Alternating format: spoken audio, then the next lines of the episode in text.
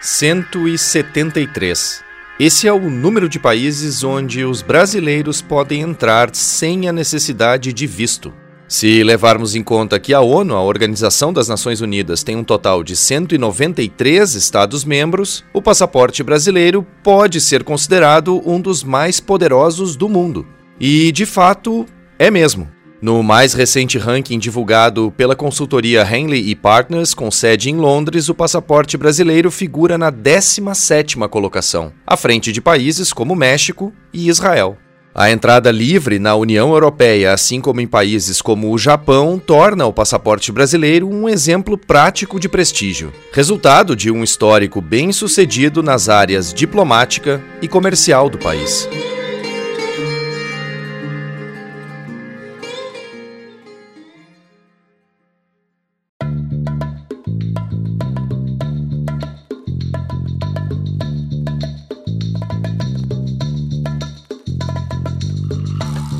E está no ar o DW Revista, o podcast semanal produzido pela redação brasileira da DW.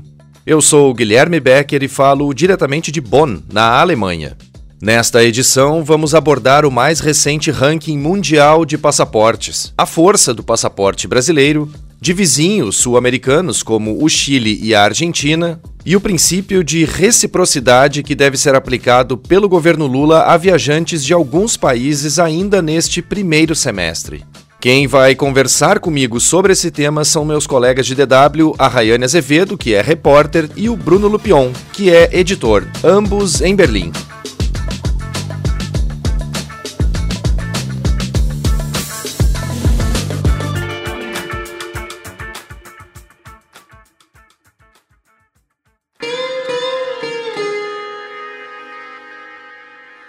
São poucos os países em que os brasileiros precisam de visto.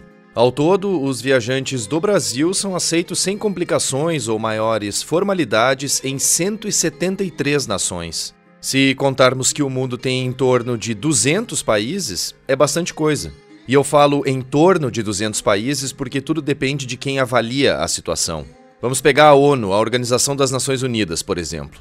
A ONU, que foi criada em 1945, após o fim da Segunda Guerra Mundial, contabiliza hoje um total de 193 Estados-membros e dois Estados observadores. Mas aí no meio disso tudo tem países que se consideram independentes e que não são reconhecidos pela ONU e nem por outros órgãos oficiais, e por isso acabam ficando numa espécie de limbo. Bom, então vamos fechar a conta aqui nos 193 Estados-membros das Nações Unidas. Levando isso em conta, os brasileiros têm o 17º passaporte mais poderoso do mundo e precisam de visto para entrar em apenas 20 países. Mas, a bem da verdade, é preciso dizer que vários países estão empatados no número de nações em que seus cidadãos têm livre acesso. E isso faz com que o Brasil ainda esteja atrás de mais de 40 países no ranking. De qualquer forma, considerando os empates que a gente citou agora aqui, o fato é que o passaporte brasileiro é mesmo o 17º mais poderoso do mundo. Os seis primeiros colocados na lista incluem quatro países europeus e dois asiáticos: Alemanha, Itália, França e Espanha, e Japão e Singapura, que têm acesso, segundo o ranking, a 194 países, contagem que excede o número oficial dos 193 países membros da ONU. Rayane Azevedo, o passaporte brasileiro se destaca significativamente nessa lista, né? Mas o curioso é que esse ranking inclui alguns países um tanto distantes e até desconhecidos nos quais os brasileiros precisam de visto para entrar, não é mesmo? Olá, Guilherme e olá, ouvintes do DW Revista. É um prazer estar aqui de novo com vocês. Olha, todo mundo que quer viajar hoje em dia precisa de um passaporte. Dependendo da nacionalidade que a pessoa tem, pode ser mais fácil ou mais difícil entrar em determinados países. Na comparação internacional, o passaporte brasileiro não é nada mal, tá? Ele dá acesso aí descomplicado a uma série de países sem você precisar passar por um processo que às vezes é demorado, caro e frustrante. Para visitar destinos turísticos bem populares entre os brasileiros, por exemplo, todos os países da União Europeia, Basta você chegar lá com seu passaporte que você entra, né? Desde que você demonstre de forma convincente para as autoridades que você realmente está lá para fazer turismo, que não se trata de uma tentativa de imigração ilegal e coisas assim. Já outros países também muito populares entre os brasileiros têm uma política mais restritiva. É o caso dos Estados Unidos, por exemplo. Para viajar para lá, você tem que fazer um requerimento na embaixada e passar pelo escrutínio das autoridades americanas. É um processo que custa dinheiro, que pode ser muito demorado e não necessariamente vai ter um resultado positivo. Aí, claro, os países mais ricos lideram o ranking dos passaportes mais poderosos e têm certa vantagem em relação aos países mais pobres. É o caso que você citou dos primeiros colocados: Alemanha, Itália, Espanha, França, Japão e Singapura, mas também de todos os outros países europeus que estão na frente do Brasil, que, lembrando, está em 17º lugar nesse ranking. E aí tá, por que, que esses países estão na frente do Brasil? Porque, diferentemente do Brasil, boa parte deles tem livre acesso a destinos como os Estados Unidos, o Canadá e a Austrália. Uma curiosidade é que o Brasil também não tem livre acesso a alguns países menos populares, por exemplo, Cuba e Porto Rico, aqui para citar dois casos da América Latina. É, no caso de Porto Rico, é porque o país, na verdade, é um território não incorporado dos Estados Unidos, né? Que é um país que, como eu falei, também exige visto de brasileiros. Tem ainda o México, que está exigindo visto para evitar o tráfico de pessoas rumo aos Estados Unidos, é isso que o governo mexicano argumenta. E outro país latino-americano que exige visto de brasileiros é a Guiana Francesa, que faz fronteira ali com a região norte do Brasil. E isso apesar da Guiana Francesa oficialmente ser um território da França e os brasileiros não precisarem de visto para a França. Vai entender, né? Tem também uma lista aí de países da África, do Oriente Médio e da Ásia que também exigem visto do Brasil. Na Ásia eu posso citar a Índia, a China, Taiwan e Vietnã. Na África são países como Nigéria, Camarões, Congo, Costa do Marfim, Benin, Sudão, Gana, Mali, Líbia e Eritreia. No Oriente Médio, os brasileiros também precisam de visto para viajar à Arábia Saudita, ao Kuwait e à Síria. Apesar dessas restrições, dá para dizer que o passaporte brasileiro é bastante valorizado. Bom, Rayane, fechando um pouco mais na América do Sul agora, tem somente dois países à frente do Brasil no ranking. Um deles é a Argentina, que tem o passaporte aceito em 174 países, portanto, um a mais do que o Brasil. E o Chile, cujo documento é aceito em 177 países, ou seja, quatro a mais que o Brasil. Chile, que tem o passaporte aceito nos Estados Unidos, por exemplo, fazendo com que o país seja o único sul-americano em que seus cidadãos não precisam de visto para entrar nos Estados Unidos. E aí eu te pergunto, Rayane, por que isso? Tem uma série de fatores aí, Guilherme, desde compromissos políticos, como a defesa da paz e da democracia, até questões econômicas, como a parceria transpacífica, que é um acordo de livre comércio assinado em 2015 entre países do Oceano Pacífico, e aí está incluso os Estados Unidos e o Chile. No caso, essa isenção de visto para os chilenos já existe desde 2014. E apesar dos Estados Unidos terem deixado esse acordo em 2017, a isenção de visto para os chilenos acabou mantida. No caso dos nossos vizinhos argentinos, eles têm acesso a um país a mais do que o Brasil, que é justamente outro vizinho nosso que eu citei antes aqui na nossa conversa, que é a Guiana Francesa. De qualquer forma, é bom lembrar que esse ranking que a gente está comentando aqui não é o único, tá? Esse ranking, feito pela Henley Partners, mede o poder do passaporte de acordo com a capacidade que a pessoa vai ter de viajar para um lugar onde, mesmo que ela não tenha visto, ela vai apresentar a documentação, vai dar entrada no pedido e vai ser aceita sem muita complicação ou formalidades extras, né? Mas tem um outro ranking do grupo canadense Arton, que chama Passport Index. Nesse ranking, quem aparece em primeiro lugar são os Emirados Árabes Unidos, que têm acesso descomplicado a 179 países, seja por não precisar de visto ou por ter a entrada autorizada ali quando eles transitam pela imigração, né? Que é o que acontece com os brasileiros quando eles entram na União Europeia, por exemplo. Você mostra seu passaporte ali pra gente, ele te faz umas perguntas e se tiver tudo certo, você passa e tá dentro. Nesse ranking do Passport Index, a Alemanha aparece em segundo lugar, ao lado de França, Itália, Espanha e Holanda, com acesso sem burocracia a 177 países. Já o Brasil fica em 11º lugar, com acesso facilitado a 164 países, passando na frente da Argentina e do Chile. Rayane, obrigado pela tua participação e até a próxima.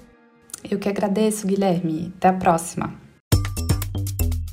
Bom, e agora eu chamo o Bruno Lupion para falar primeiramente do caso de grávidas russas que vão ao Brasil em busca de passaporte brasileiro. Em 2023, o nosso colega de DW, Maurício Frigueto, fez uma reportagem sobre esse tema e constatou que dezenas de bebês de pais russos haviam nascido em Florianópolis. Relembra essa história pra gente, Bruno.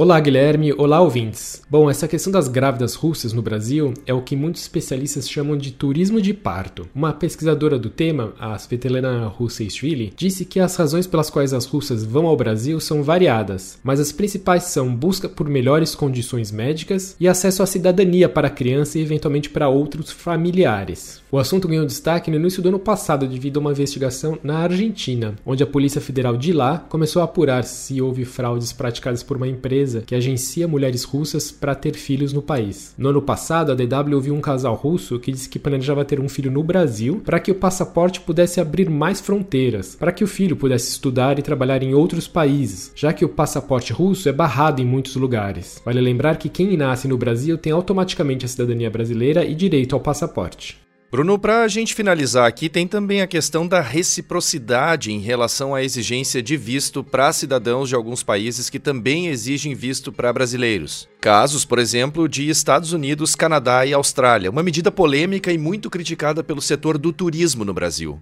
Aí eu te pergunto em que pé está essa medida e por que o Brasil age dessa forma.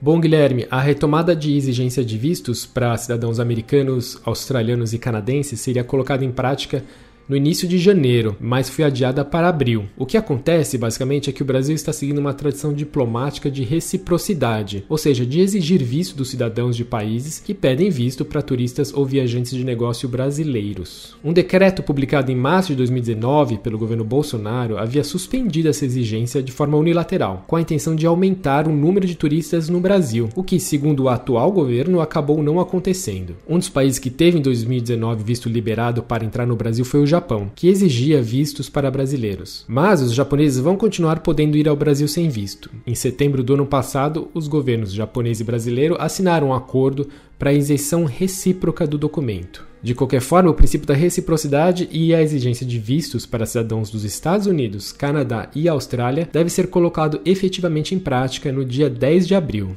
Bruno, obrigado pela participação e até a próxima vez. Eu que agradeço, Guilherme, até a próxima. E aí, gostou desse episódio? Gostaria de sugerir pautas para a gente abordar aqui? Então deixa um comentário nas redes sociais da DW, como no Instagram ou no YouTube.